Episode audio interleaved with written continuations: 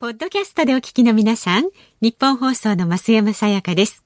辛坊治郎ズームそこまで言うかは、24時間ご意見対応型のラジオ番組です。辛坊さんへのニュースに関する質問や、今日の放送を聞いての感想、明日の放送で扱ってほしいニュースなど、24時間受け付けています。あなたが番組を聞いたタイミングでメールを送って、感想やご意見をツイッターでつぶやいてください。お待ちしています。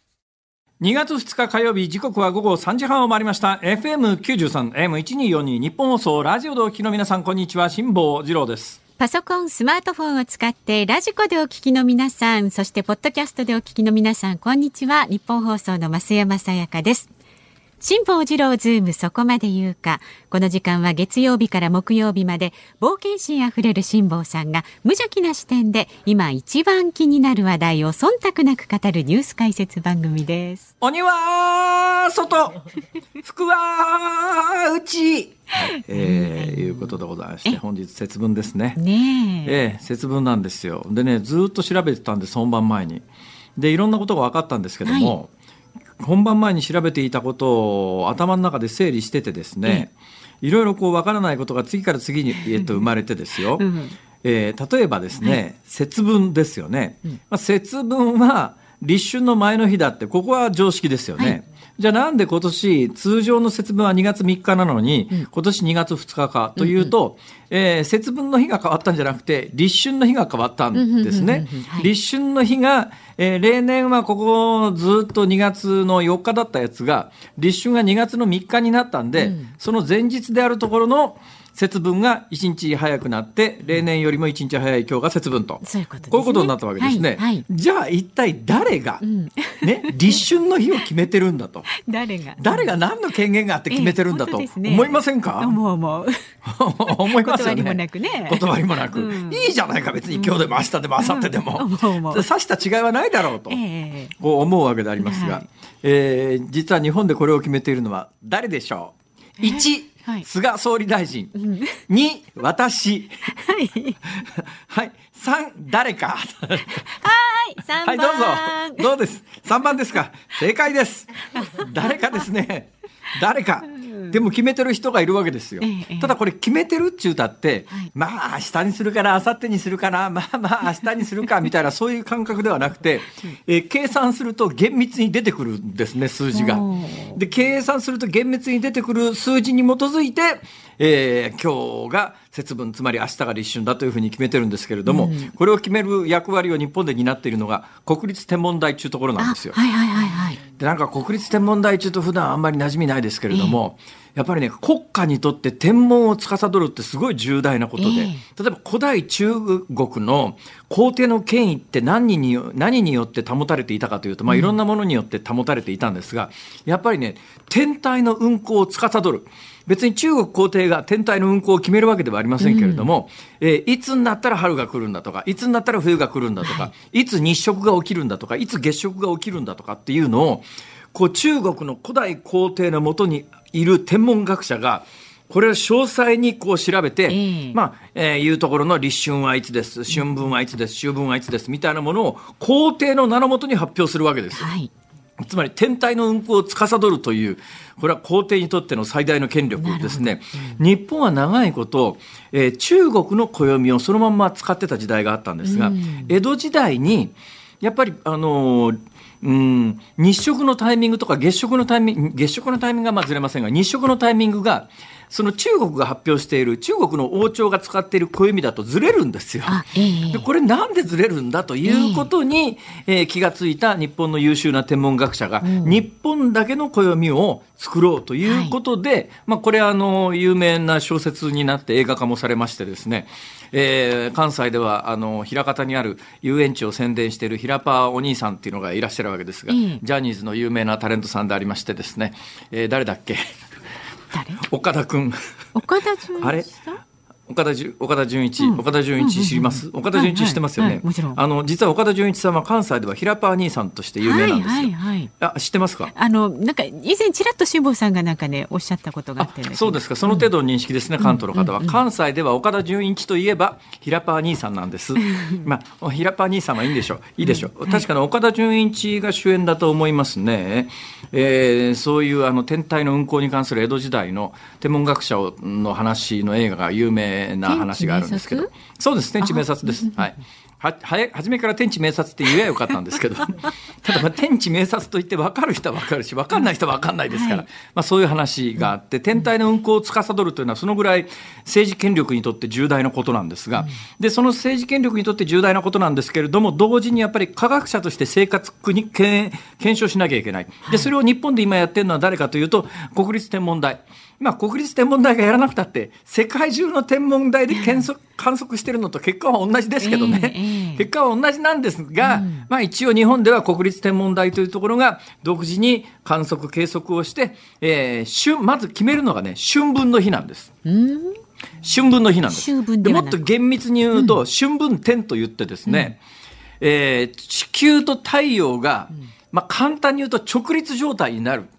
わかりますかイメージ。直立？えーつまり今冬ですよね、はい。冬って北半球はどういう状況かというと、まあ湯やう後ろにのけぞってるんですよ、あの地球の地軸っていう自転軸というのはあー23.4度傾いてますから、はいはいはい。そうすると北半球は太陽に対してのけぞってる状態だから、はいはい要するに太陽の光が斜めにしか当たらないんですね、斜め下からしか当たら当たらないんですだから寒いんですよ、これが夏に向かっていくとだんだんこうのけぞってるのがちょっとずつお辞儀してる状況になりますね。前のめりになります、うんうん。で前完全に前のめりになった時が一番夏の盛りでそうすると一番こう太陽があの直接こう、はい。上に上からこう光が注ぐんで、熱くなるわけですよ、ん。でこれ1年でこののけぞるのと前のめりとを繰り返して1年が経つわけですね、だからあの北半球の日本ぐらいの緯度にあるところはこれが赤道ぐらいだとのけぞろうが前のめりになろうが、基本的に太陽は、まあ、動きますけどほぼ真上にありますから、え。一年中ずっと暑いんですよ。Mm-hmm. ところが南極北極はあの太陽が元からのけぞろうが前のめりになろうが斜めからしか当たらないしもうのけぞった状況になるとのけぞった状況で太陽地球が自転するわけですから、一日中夜だったりするわけですよ。これが前のめりになるとずっと太陽が当たってる状況で一日中日が暮れないって白夜の状況になりますね。それがまああの地球の自転が23.4度自転軸が傾いてることによって起きるんですが、だから今日本は北半球にいて、えー後ろにのけぞった状態だから寒いんですね。はいはい。これが夏になると前のめりになるから太陽が上から当たってきて暑いわけですよ。じと。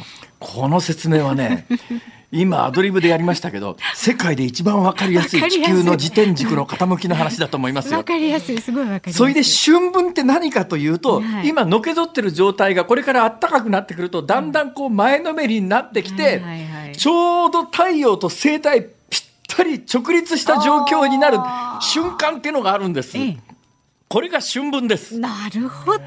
これが春分なんです。つまりピンポイントですはい。それ秒単位でピンポイントなんですが、うんこの日が、この日がある日にちが春分の日なんですが、はいあの、1年365日でぴったり決まってりゃですね、これはずれませんから、例えば3月20日春分の日と決めときゃ、次の年も3月20日なんですよ。はいところが、地球はですね、太陽の周りを365日と6時間かかるんです。1回回転するのに。ちょっとあるんだと6時間ずつ長くなるわけですよ。ええとなると例えばですよある年の春分点っていうちょうど直立した瞬間が3月20日の夜の、えー11時だったとしますね、夜11時だったとすると、うん。はい。はい。そうすると次の年に365日プラス6時間だから、次の年は3月21日の午前5時にならないと直立しないわけですよ。はい。で毎年6時間ずつずれていくんです。ええええ。これずーっとほっとくと、ええ。季節と日付が変わってきちゃいますよね。そうですよねそれで4年に1回戻すんです、ウルード氏を入れて。それで調整するそう。だから3月21日のはずなのに、2月が1日多いから3月20日に戻るわけですよ。で4年に1回こうやって1日ずつ戻してやることで、はい。365日プラス6時間で公転、地球が太陽の周りを回ってるのを、まあ基本的に365日と4年に1回366日を入れることでこう合わすわけですね。そうするとまあ春分点というそのちょうど直立した瞬間が1年の基準点になるわけです。で、それを基準にして1年を24等分するんですね。これが二十四節気なんですが、はい。その24等分したうちの一つが、まあ、立春なんですけども、だからその立春も、その春分の日、春分点っていう直地球が、まあ、直立した段階の時からこう計算した時に、そのタイミングの時間によって微妙にずれるんです。はいはいはい。それが今年は微妙にずれて、国立天文台の観測によると、あの、通常はその立春の日っていうのが、あの、に2月4日の、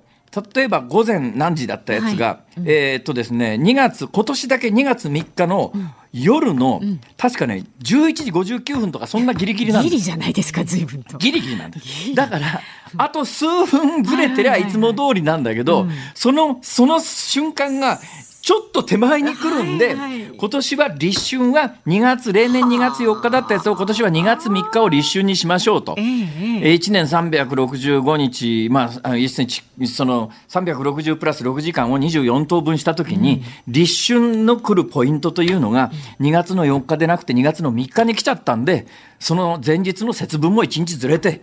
今日になったと。そういうことなんです。なるほど。というようなことを本番前にですね、ずーっとこう考えてて、はいはい。これは、その、分かったんです。いろんなことはね、クリアに分かったんだけど、ええ。クリアに分かったんだけど、これを言葉で説明して、ラジオを聞いてくださってる方に、はい。なぜ今日が節分なのかを適切に解説ができるだろうかというのを、正直無理じゃねえかと思って本番入ったんですけども一応増山さんが分かっていただけたんなら多分多くの方は分かっていただ いやいや。分かってると思います。いや何事も基準ですから、はい。だからこの二十四節気というね1年間ほら立秋だとか立春だとかあるじゃないですか,、すべてやっぱ春分の日っていうこの冬から春に向けて夏に向けて地球がこう傾いてるやつがちょうどピタッと整体した時がこのポイントが基準になって1年の他の暦が全部決まってくると。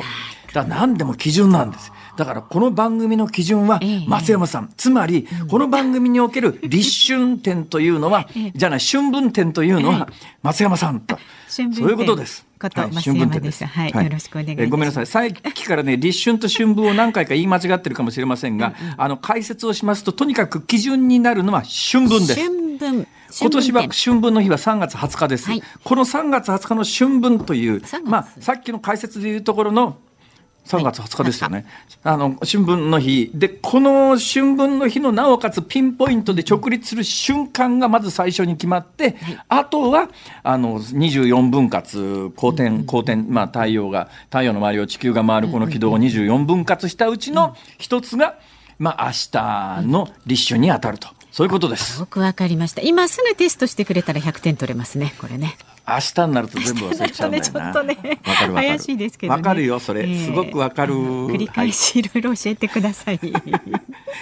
私も本番直前にやっと完璧に理解したんで、明日になったら忘れてるかもしれないですね。いやいや覚えててくださいえいうことです。と、はいいうことで、いや、あの、本来の話はそこじゃなくてですね、ええそこから話は鬼滅の刃に飛ぶんですが、いや長そうですねわかりました。じゃあもう、この後のニュースのコーナーで機会があったらやります。そうですね、そうしてください。まえいずは今日の株と為替をお伝えいたします。今日の東京株式市場日経平均株価続伸しました。昨日と比べまして271円12銭高い28,362円17銭で取引を終えました。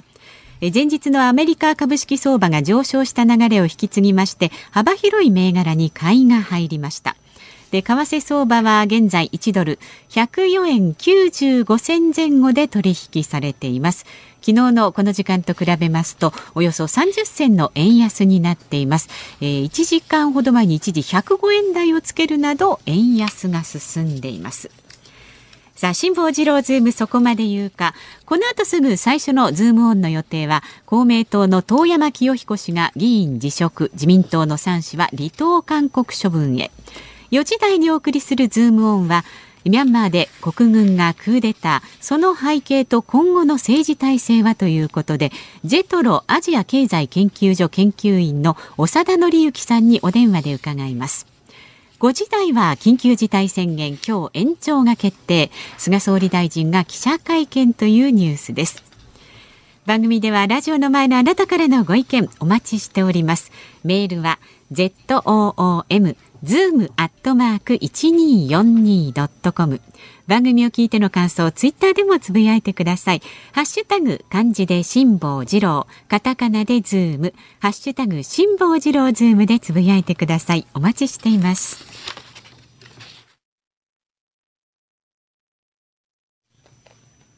日本放送辛坊治郎ズームそこまで言うか。このコーナーでは辛坊さんが独自の視点でニュースを解説します。まずは昨日夕方から今日この時間までのニュースを1分間で振り返るズームフラッシュです。緊急事態宣言の延長が今日決定します。10の都府県で来月7日まで延長。今日の夜7時40分から菅総理大臣が記者会見します。新型コロナウイルスのワクチン接種の調整を担当する河野太郎行政改革担当大臣は地方自治体のワクチン接種費として政府が用意する予算を1362億円増やしおよそ2894億円にすると発表しました。ミャンマーの軍事クーデターに関してアメリカのバイデン大統領は適切な行動を取ると表明しミャンマーに対する制裁復活の可能性を示唆しました。アメリカは過去10年の民主化の流れの中でミャンマーへの制裁を解除していました。中国で海洋警備を担う中国海警局の武器使用規定などを明文化した海警法が施行されたことを受けて日本政府は中国政府との海洋協議を明日にもオンライン形式で開催すると読売新聞が報じました。政府は公立小学校の1学級あたりの人数を上限35人とする義務教育標準法改正案を閣議決定しました。現在は1年生のみ35人で2年生から6年生は40人です。学級人数の上限を一律で引き下げるのは40年ぶりとなります。先ほど辛坊さんの解説にもありましたが今日節分の日を迎えました。124年ぶりに2月2日が節分となり3日以外の日が節分になるのは1984年2月4日以来37年ぶりです。さあ冒頭、えー、なぜ今日が節分かという話を延々させていただきました。実は本番始まる前にスタッフが送ってくれたですねウェザーニューズのホームページみたいなやつの印刷物があるんですが、えー、冒頭私の解説の中でもしかすると何回か立春と春分をこう言い間違っている可能性がありますけれどもまあまあ全体の文脈としてはそんなに間違ってないんですがこれ立春と春分とこう言葉遣いで間違っちゃうのはえー、しょうがないよなと自分で言うのもなんですけども、なぜかというと、送っていただいたウェザーニュースの文章の中にも明らかな間違いがありまして、これを私発見してしまいましてですね、えー、ウェザーニュースの文章を読んでみますと、この流れによってしばらく2月4日の中に収まっていた春分が2月20 2021年には2月3日へ移りって書いてあるんですけども、うんうん2月4日の中に収まっていた春分じゃなくて、2月4日の中に収まっていた立春ですね、これ。そういうことですね。完全に間違ってますけど。確かにでもこれ、はい、ウェザーニュースさん、直した方がいいですよ。ということです。なんかこういう人の間違い見つける見つけるとすごい嬉しくなるんだよね。でもね自分の指摘されるとちょっとねってありますよね。そうそうそれはあります。でさっきあの言い忘れたですね言い忘れたというか言う時間がなくなった。えー、連想で鬼滅についていろいろこう調べてたわけでございます。はいうん、まあ節分というと鬼じゃないですか。であの鬼滅の刃ってありますよね。これあのアメリカのコミックファンの間でもとっても今人気なんですけども、えー、鬼滅の刃を英語で何というふうに訳してるかというと、うん、デーモンスレイヤーと訳してるわけですよ。スレイヤースレイヤー。まあ、スレイヤーは対峙するものとかって言ってですね、まあ、ドラゴンスレイヤーみたいな言葉がありますから、ドラゴン対峙する人、対峙する人なんですね。だからデーモンスレイヤーはデーモンを対峙する人なんです。となると、鬼滅の刃の鬼滅の部分だけで刃がないんですよ。確かに。英語は。だからまあ、それで言ったら、ザ・ブレイド・オブ・デーモンスレイヤーとかね、なんかそういう風にしなきゃいけないんだけど、そのブレイドと刃の部分、刃の部分がなくて、単に鬼滅をそのまま訳して、鬼滅人ですね。えー、あの、鬼退治の人っていう、そういうタイトルがついてるんですが、はい。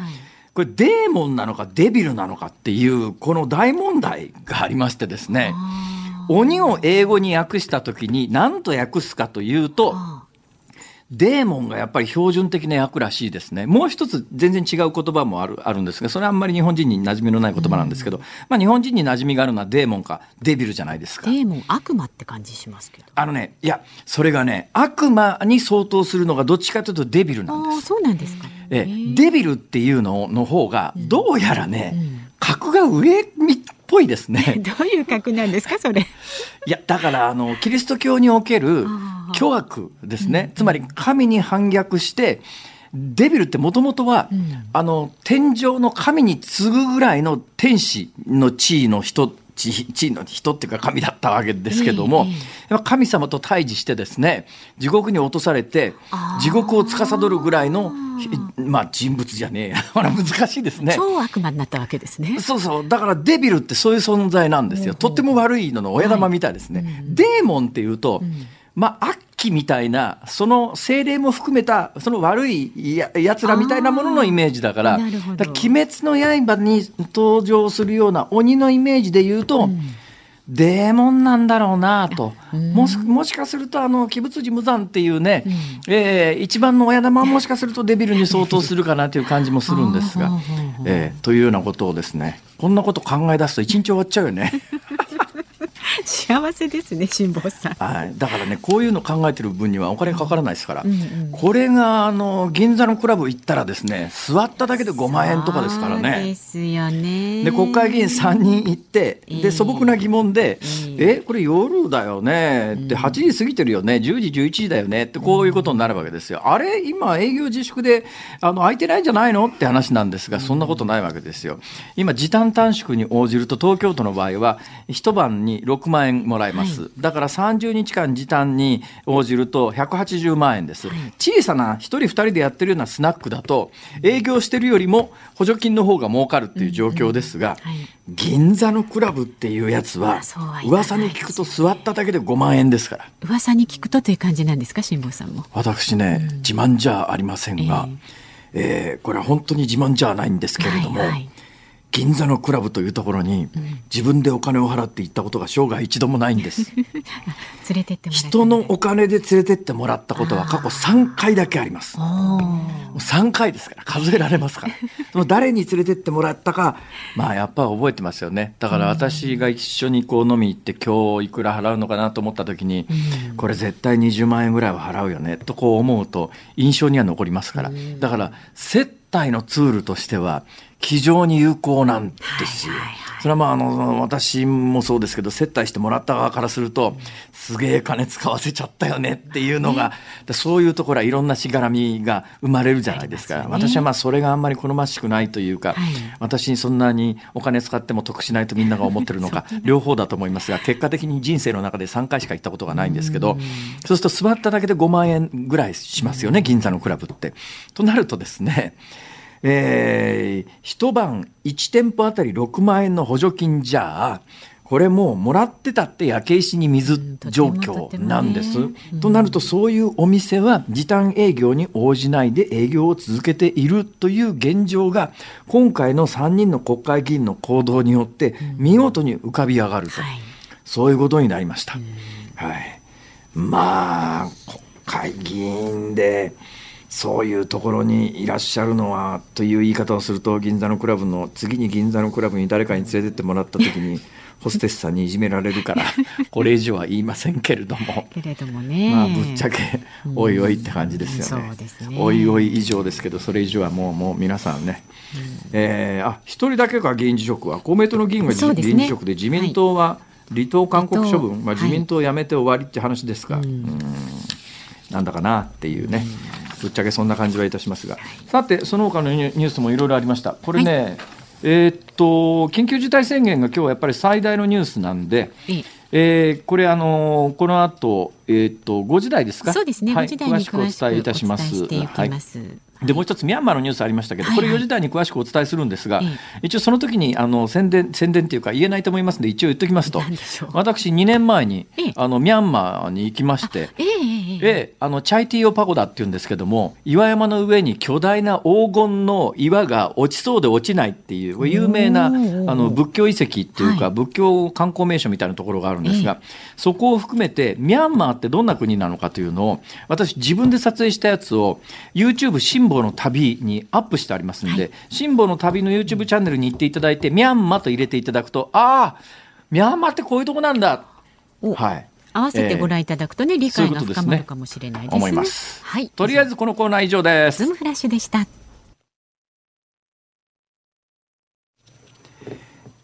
2月2日火曜日時刻は午後4時を回りました。大阪梅田の日本放送関西支社から辛坊治郎と。東京有楽町日本放送のスタジオから増山さやかでお送りしています。ではメールをご紹介していきます、はい、ありがとうございます。神奈川県鎌倉市の313 47歳の男性の方。へへ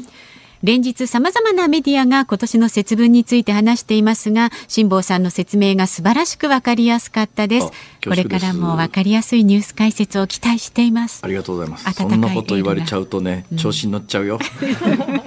あのいい感じに乗ってください。あそうですありがとうございます。それからですね神奈川県の有歳50歳の女性の方ですね。辛坊さん節分ですけど恵方巻きとか食べたりするんでしょうか？関西の方は好きな方が多いイメージです。今年の恵方はつまりまあ恵方という縁起のいい方向が決まってまして今年の方向は南南東なんで南南東に向かって、うん、あの海苔巻き巻き寿司をですね、うん、何も言わずに一本平らげるというのが基本的な慣習というふうによく言われてますけれども、そんなことをあのここ20年、30年、どっかのコンビニチェーンが火つけてですね、結構全国に広めたんで、はいはい、そういう習慣が本当に昔からあるのかというと、うん、大阪のごく一部の商売人、ご商売人の間ではやってたという話を聞くんですけど、じゃ一般家庭で関西でやってたかというと、うん、少なくとも30年前はないですね。私も子供のまあ20年ぐらい、全国に広がったのはこの5年、10年ぐらいじゃないかと思いますよ。ね、新しいなんかこの私たちの感覚としてはねこのだからねバレンタインデーなんかと同じぐらいかもしれないですね。バレンタインデーって私子供の頃なかったですから。え？あバレンタインのが古いかな。古いですよきっと。そうですか。私子供の頃バレンタインなかったですよ。ただまああの小学校の時むっちゃ持っててましたからね。下駄箱の中に手紙満載されてましたけどね初耳。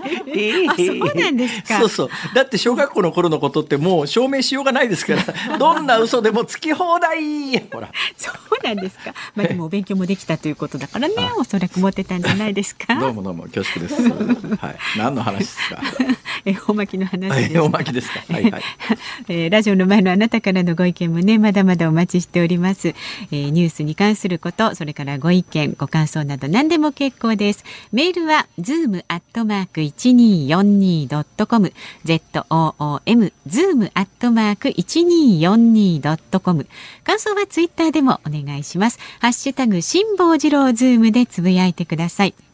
日本放送辛坊治郎ズームそこまで言うか。この後はジェトロアジア経済研究所研究員の長田紀之さんにミャンマーでの国軍クーデターについて伺います。日本放送辛坊治郎ズームそこまで言うか。この時間解説するニュースはこちらです。ミャンマーで軍事クーデターその背景と今後の政治体制は。ミャンマーのクーデターから一夜明けた今日軍は国営テレビを通じて声明などを伝え今回の行動の正当性を繰り返し主張しています。最大都市ヤンゴンでは空港や政府施設に軍や警察が配備され緊張が続く中ミャンマーの日本大使館は在留日本人に宛てたメールで不要不急の外出を控えるよう求めています。さあ今日はこのミャンマーの問題につきましてジェトロアジア経済研究所研究員の長田紀之さんに伺います。お電話つながっています。長田さんよろしくお願いします。あもしもしよろしくお願いします。いたします。今長田さんどちらですか？在宅勤務しております。あ日本国内ですね。あ東京ですか、はいえー、今、どうなんですかね、昨日あたりからのニュースで、実はあの昨日この番組で、ミャンマーに住んでる日本人と連絡取ろうと思ったら、電話が結局通じなかったんですよ。はいはい、今、どうなってます？その、まあ、電話つながりづらいとかですね、インターネットがつながりづらいというような状況のようです。全くつながらないわけじゃないんですかね、今。あの SNS なんか見ているとこうアップをしたりとかですねあの書き込みをしている人とかがいるので、ええ、全くつながらないわけではないと思いますつながりにくくなってるっていうぐらいなんですかね。えええー、さああ軍のクーデターですが予想されてました？いええー、正直予想はしていませんでした、まあ、潜在的に常に起こる可能性はあったとはいえですね、はい、まさか起こるとは思っていなかったというところです私ね、一昨年あの黄金の岩が落ちそうで落ちないチャイティーオパゴダっていうのがありますよね、はい、あれ見に行ったんですよ。あ行かれたんですね。はい、あれ見に行ったんですけど、なんかあの軍事クーデター起きそうな雰囲気は少なくとも2年前は全くなかったですけどね。そうですね。まあ、長年ね、軍事独裁体制だというのは有名な話で、それが、まあ、はい、アンチンさアン・サン・スー・チーさん、長年、あの自宅軟禁されていたのが解放されて、えー、はい、表に出てきて、えー、民主的な選挙が行われて、まあ、はい、アン・サン・スー・チーさんが、えー、憲法の規定かなんかで、あのえっと、外国、あれ何でしたっけね、外国の夫がいる人でしたっけ、要するに、まあ、国のトップ、首相みたいなものにはなれないけれどもっていうことで、今、妙な肩書きなんですが、実際、アン・サン・スー・チーさんが国のトップ、はい、民主的に選ばれた国のトップっていう感じでしたよね。はい、そうです。それが突然軍事クーデターで軍人がトップってぶっちゃけむちゃくちゃじゃねえかと思うんですが。そうですね。なんでこんなことになったんですか？まあ、そもそもあの巷で民主化と言われていますけれども、えー、その国軍の自作自演の、まあ、民主化という性格が強くて、えー、えー、今の体制のまあ、元というか、を形作っている2008年の憲法も、はい、その軍事政権が自ら作り上げたものです。したがって、その憲法の中に非常にこう国軍の権限というのが大きく書き込まれているわけです。まあ、あのはい、50年近く、要するに軍事独裁政権が続いてて、アウン・サン・スー・チーさんも自宅軟禁されていて、はい、2008年に突然民主化っていうのは、軍主導で突然民主化、これも驚いたんですが、なんですか、当時にの軍のトップには、まあ、ああのミャンマーを民主的な国にしようというような人もいたっていうことですか、当時のトップが。どうなんですかね。えっとまあ、その民主化という評価が、民主化と言ってしまうと、本当に民主化したように見えてしまうんですけれども、えー、まあそのまあ、民主化するんだということは、ですね軍は結構早くから言ってまして、はい。でまあ、民主化するまでの暫定的な政権だと言っていたのがそのまま20年ぐらい、えっと、政権の座に座り続けていて、えー、でようやくその、まあ、2000年代に入ってからですね民主化へのロードマップというのものを提示してそれにのっとって憲法を作って憲法にのっとって選挙を行ってということをまあやっていったわけです。それで憲法によると、あの女王会員かな、まあ、議会の基本的に4分の1は選挙しないで軍人が選ばれる体制になって、4分の3は選挙で選びますよなんだけれども、はい、そのそのやあり方をあの変えようと思うと、憲法改正するためには4分の3以上の賛成がいる、つまり、民主的に選ばれた議員全員が賛成しても、えー、民主的に選ばれない軍人から造反が出ない限り、憲法は絶対変えられないっていう、実質的なそそのシステムが継続するっていう政治体制ですよね。はい、そうです。いや、それでね、で、まあ、あの、直近の選挙でアウン・サン・スー・チーさん率いる、まあ、民主化勢力が、あの、圧倒的多数で勝って過半数を占めたんだけど、それでも別に憲法改正できる勢力には絶対ならないので、はい、軍事政権、今回、まあ、軍事政権になった軍人側が、それほど危機感を強める必要がなかったんじゃないかと思うんですけど、制度的に。そうですね。それなのになぜなんですかね？いや、そこがまた消せないところで、ええ、なぜ、その、まあ、いわゆる民主化を果たしたことで国際社会に復帰して、えー、経済的にもですねそれまで非常に停滞していたのが、まあ、ここ10年で大きく成長を遂げてきたわけです。はい、果実を、まあ、全てこう、ねえー、ゼロにしてしまうといいますか時間の時計の針を巻き戻して、えー、軍事政権に戻ってしまうということにどれだけのメリットがあるのかっていうのはちょっと合理的にはあんまり考えられないかなという感じがじゃあまあそんなに軍事政権、今回、クーデターを起こして軍事政権にな戻っちゃったわけですけど、軍事政権側も将来像をなんか詰めた上で何か行動を起こしたっていう感じがしないですね、これ。うんまあ、そうですね、どこまで長期的なビジョンを持ってやってるのかっていうのは、ちょっと今の段階では見えないです。持ってないとも言い切れないですけれどもなるほど今ねあの、この民主化2008年、まあ、民主化して以降、日本企業なんかもたくさん進出してっていう、経済的にまあ結構成功してって話があるんですが、日本企業、今、どのくらいミャンマーに出てるんですか？日本企業、ちょっと私、そこはあまり詳しくなくて、ちゃんと抑えておりません。でも数的に、金額的に相当な数の日本企業がミャンマーに今いあいることは間違いないですよね。間違いないですね。ええそれ、これ、クーデターが起きちゃうと、その日本企業、どうなっちゃうんですかね？まあ、一応、現在ですね、この政権を握った国軍は、これまで通り、えっ、ー、と、てもらって構わないというか、このまま通りに経済運営を行っていくということは言ってはいます。えーまあ、ただ、国際環境そのものがガラッと変わってしまいますので、えーえー国家のレベルでも企業個々の企業のレベルでもさまざまな判断を迫られるということになってくるかと思います。うんじゃあだからこそじゃあなんでこのタイミングで軍事政権がそこに踏み切るかって話なんですがただあのこれがまたミャンマー仏教国の穏やかさなのかどうなのかわからないですけれどもじゃあアウン・サン・スー・チーさんその他が殺されるかというと、まあ、軍事政権では結構その文民勢力というか政権側の人が殺されるケース世界中ではあるんですがミャンマーの場合は自宅軟禁っていうところにとどめるっていうのはこれは何なんですかね？ミャンマー流のやり方っていう感じですかね？まあそう言ってしまうといろんなところで、えっと、非常に苛烈なことをしているので、なるほど、えっとまあ、国民性みたいなものに帰すことはできないかなと思いますけど、ええ、あのアウン・サン・スー・チーに関しては、えっと、国民の支持が圧倒的に強いので、はい、もう彼女に何かあれば、それこそですね、えっと、社会が沸騰してしまうということが、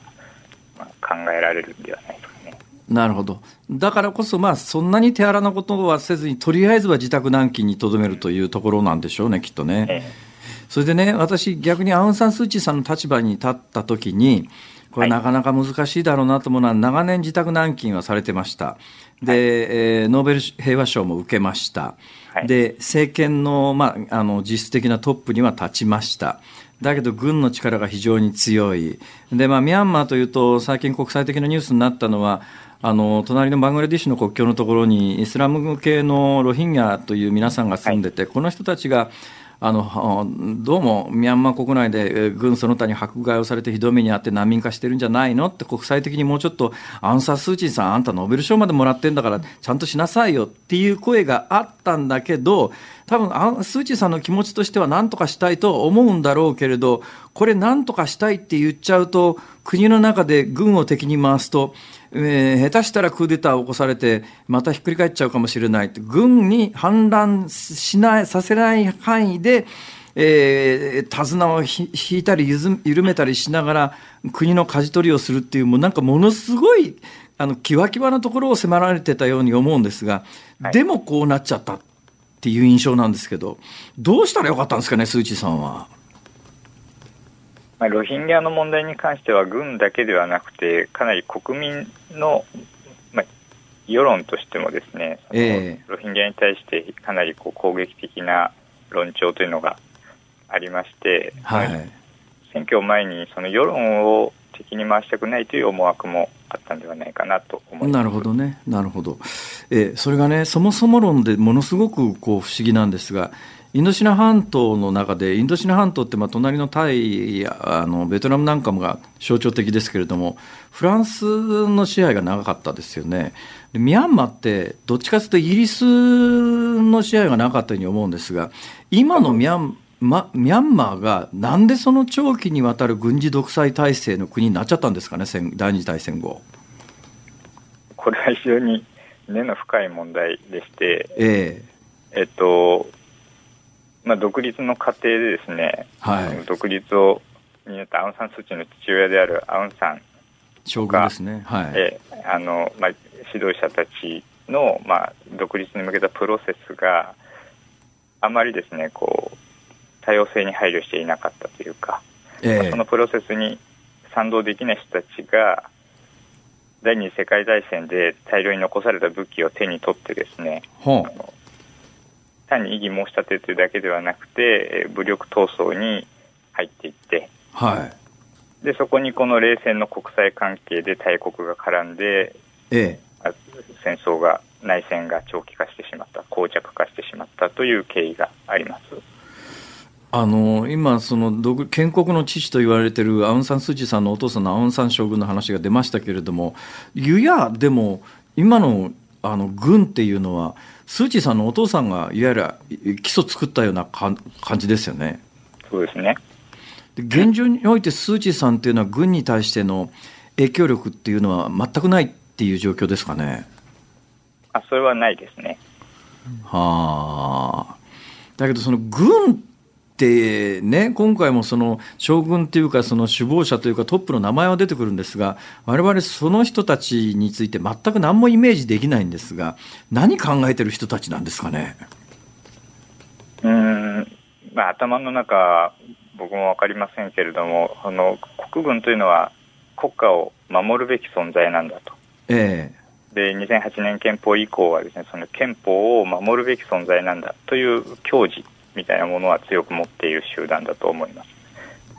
でもまあ、ものすごい独善的ですよね、まあ、まあ、そうですね、ええ、うん。これからどうなります？まあ、これから、まあ、国民がですね、ええ、黙ってはいないと思うので、ええ、の国民からの批判というものが高まっていったときに、え。え、軍事政権がどう対応するのか、まあ、ここが重要なポイントになってくるかなと思います。そうなんだこれで、はい、えどうぞ。まあ、負傷者が出るとかですね、はい、流の事態になってしまうと、また局面がガラッと変わっていってしまうのではないかと危惧しています。あのただ、まあ、民衆が何かの抵抗を始めたとしたしても、軍には絶対的な力があるわけで、えー、軍の、まあ、銃口を民衆に向けるみたいな事態ってあり得るんですかね？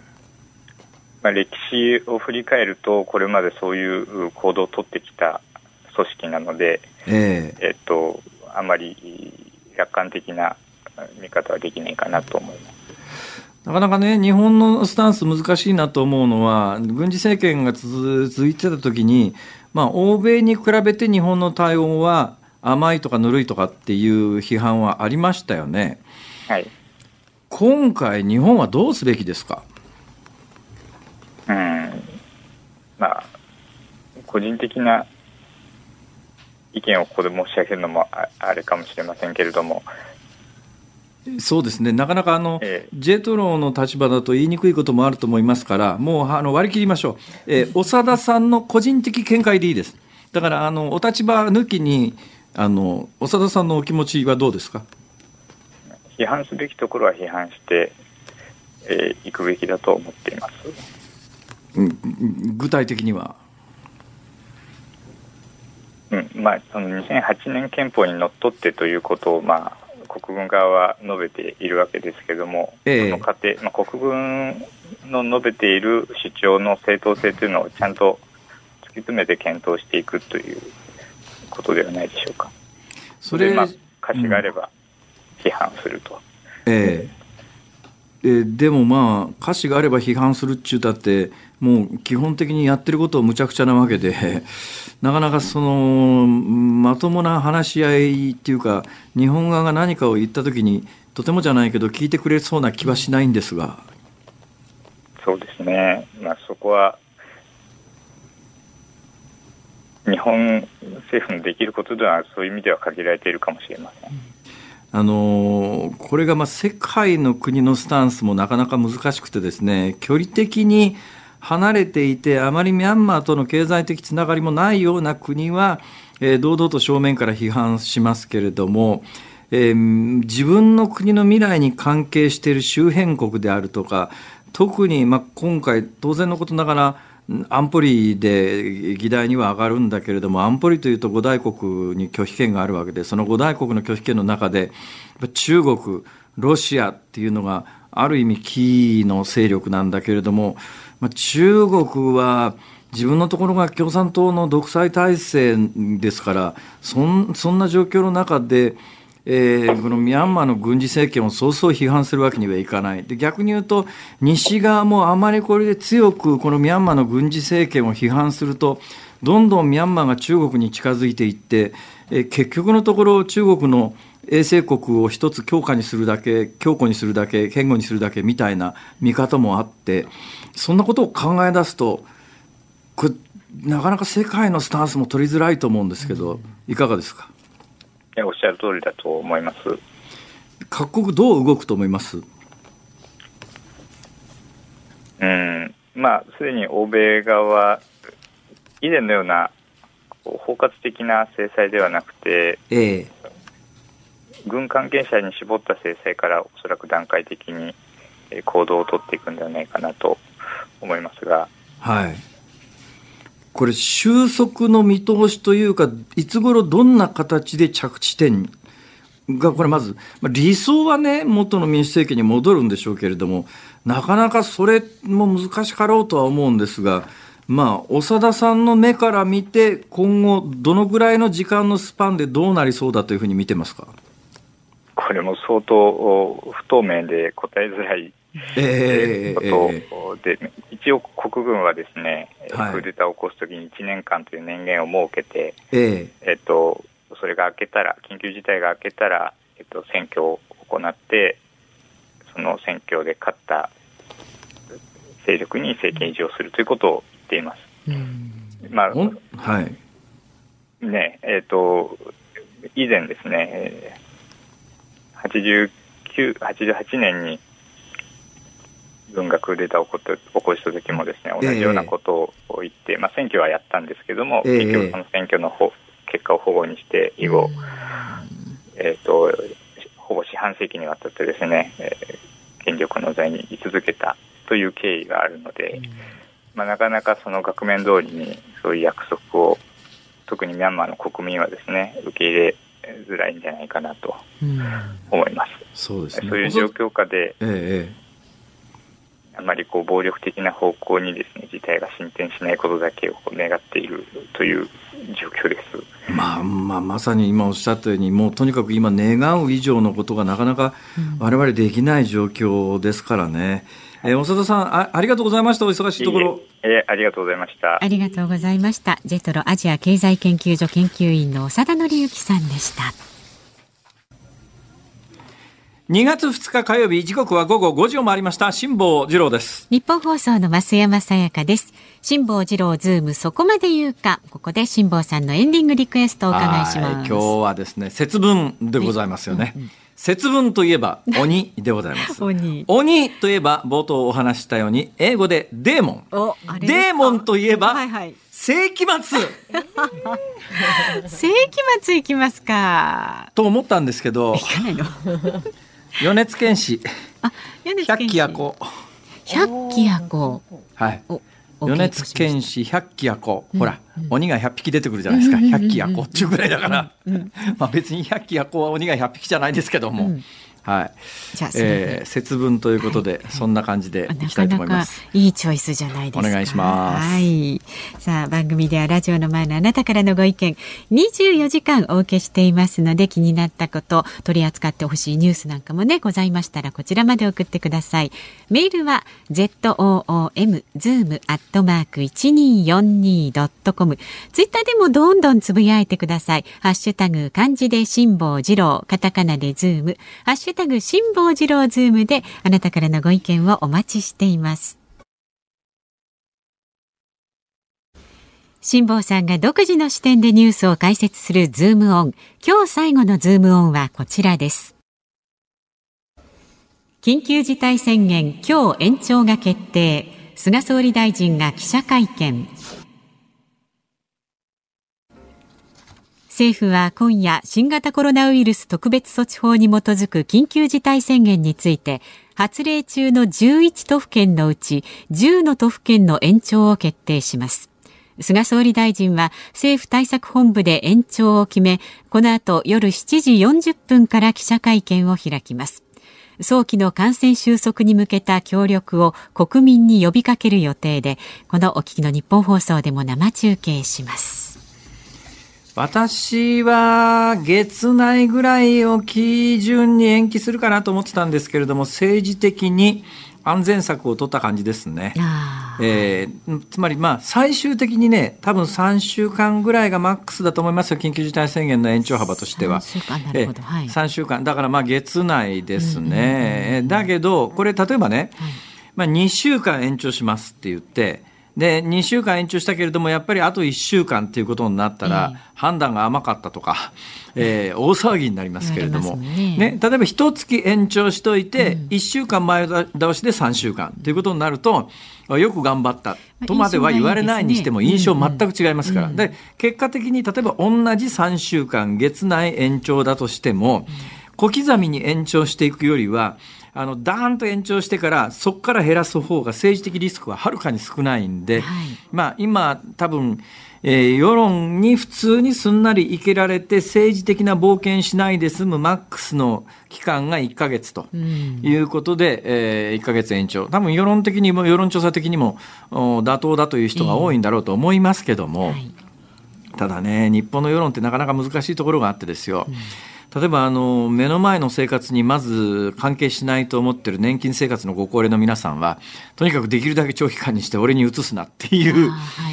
はいででも別に仕事を失うわけじゃありません、うん、年金収入は安定的に得られます、うん、ということになるとこの人たちを味方につけるためにはできるだけ延長幅は長く取った方がいいんですよ。ただね本当に本質的な意味で影響がないかというとそれで日本経済ボロボロになったら今の年金というのは別にご高齢の方が前に払ったお金をもらってるわけじゃありません、今の現役世代が払うお金をもらうシステムですから、はい、将来的に年金あの財政苦しくなってくると年金下げられるという可能性もありますから、だけどそこまで考える人いないわけですよ。えー、現役世代の皆さんはそれはこのまま行って自分の仕事場がなくなるみたいなことになったらどうしようとか考えますけれども、ね、今の政治をに関して決定権を持っている人たちはできるだけ長く取ってくれた方がいいとこう思ってますから、で政治的リスクが、えー、少ないのはできるだけ長期間取ることであると。おそらくね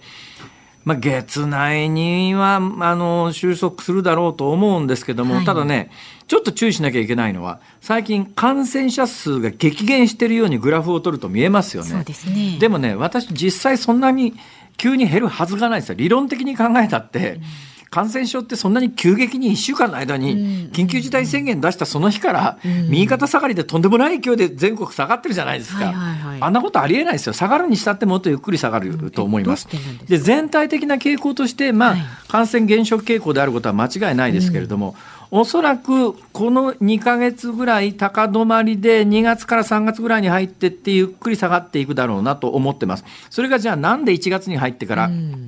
急激にグラフが下がっているように見えるかというと、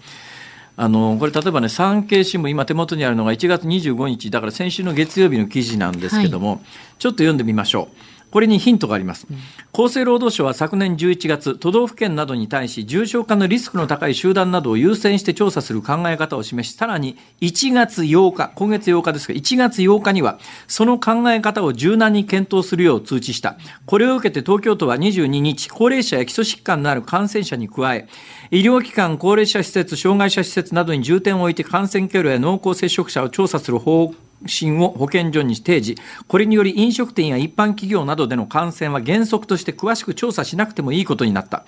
厚生労働省は今月8日に全国の都道府県の保健所等に対してもう全数感染者の濃厚接触者を追わなくていいと、もうそれは無理だと、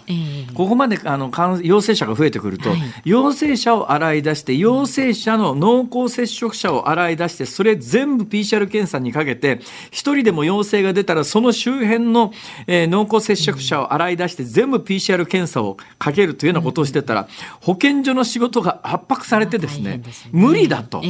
で、感染者が少ない段階ではそれができる、物理的にできるかもしれない。しれないけど、もう物理的にできないと、全国の保健所がもう万歳して、勘弁してくれっていう話になって、それを受ける形で政府は、もう一遍確認しますよ。1月8日には、柔軟に検討するよ。つまり、えー、PCR 検査をかける範囲をぶっちゃけ言うと狭めたんです。はい、はい、狭めたんです、はい、検査数減りゃ、陽性者も減るに決まってるじゃないですか。すね。うん、だから今月の8日以降、劇的に全国の感染者が減ってるように見えてるのはそこなんですが、うん、じゃあ本当の感染状況はどうかというと、うん。検査をしようがしまいが、本当に感染が広がってりゃ一定割合で重症者が出るわけですよ。うん、となると、実際の感染者を表すのは、まあ、実際の感染状況ではタイムラグがありますから若干遅れますけれども、重症者の推移を見てると、実際の市中の感染状況というのが少しのタイムラグはありますが見えてきてます。うんはいでこの重症者に関して言うと最近ちょっとずつでは下がってますけれども大きく下がっていないですよね。下がり方が緩やかです。だから下がり方が増えてないんで感染者が増えてることはないと思いますけれども下がり方が緩やかなのはこれ実際の感染状況を表していると。なると今緩やかに下がり始めているというのがあの実際のところで、えー、新聞なんかに出てる1月の8日を境に劇的に下がってるなんて、はい、論理的にも数学的にもありえない下がり方ですから、これはかなり人為的なものなので、でもう一つ理由証明できるのは、高齢者の比率が、感染比率が非常に高まってるんですよ。これは高齢者に限って調査をしてるわけですから、当然高齢者比率が高まるに決まってるじゃないですか、分母が減るわけですから、まあ、そんなことから今起きてることが見えてくる。その結果として、まあ、政治的リスクを一番最小限にする1か月という幅で取りましたけどおそらく今後の感染状況でその手前で多分緊急事態宣言を解除を考えているだろうということをここで申し上げておきます。ズモンでしたお送りしているのは米津玄師で百鬼夜行。本日節分鬼にまつわる曲ということでお届けをいたしました、うん、これしかしね歌詞がね、うんまあ、あの、奥行きがあるというか、最後まで聞かないとよくわかんないというか、最後まで聞いてもよくわかんないというかですね。独特の世界観ありますよね。変わった、変わった曲ではありますが、いっぺん落ち着いて最後まで機会があったら聞いていただければと思いますけどね。えー、本日、あの、冒頭からここまでずっと節分でお届けをいたしましたが、どうですか？今日豆まきやったりするんですか？ああ、いつもね、なんとなくね、犬に鬼のお面をつけてね、ちょっとパラッと巻いたりとかね。ひどいことしてますね。それ動物虐待じゃないの？大丈夫ですか？ですよ。あの、ね、それ旦那に鬼の面でしょ、普通。それもね、やりますけど、なかなかね、時間が合わなかったりするとね。遊びながらですよ、虐待なんてそんなことしません。そうですよね。はい。大体あの、鬼は外は福は内って言いながら豆をどっちに向けて巻くかとかね、毎年悩むんですよね、これがね。どうなんだろう？昔子供の頃は窓を開けて鬼は外と言いながら外に向けて福は内で家の中に巻いて家の中に巻いたやつをこう拾って年の数の分だけ食べるとかやってましたけどね。しましたしました。最近なんか誰もついてこないっすね。まあうちみんな大人になっちゃったからだけど。なかなかねそうです、ね、父ちゃん一人でやるみたいな いいんじゃないですか？それで、はい、奥様と一緒にね、お豆食べてください。ありがとうございます。年齢分だけ食べようと思ったら大変だこれ。もう無理ですよ、それは。お互いに諦めましょう。うはい。さあ、この後は健康あるあるワンダフォー挟みまして、鶴光の噂のゴールデンリクエスト。明日朝6時からの飯田浩二の OK 工事アップコメンテーターは、ジャーナリストの佐々木俊尚さん。取り上げるニュースは、緊急事態宣言、10の都府県で延長へ、それから練馬区のワクチン接種につきまして、練馬区医師会会長の伊藤大輔さんと電話でお話しするそうです。で、この辛坊治郎ズームは、明日はエンタメ音楽業界のトップランナー野村達矢さん中西健夫さんをゲストに迎えまして緊急事態宣言後のエンタメ界の現状を伺っていきますはい。ということで、さあ、今日は日本中に鬼が出るぞ 福は内また明日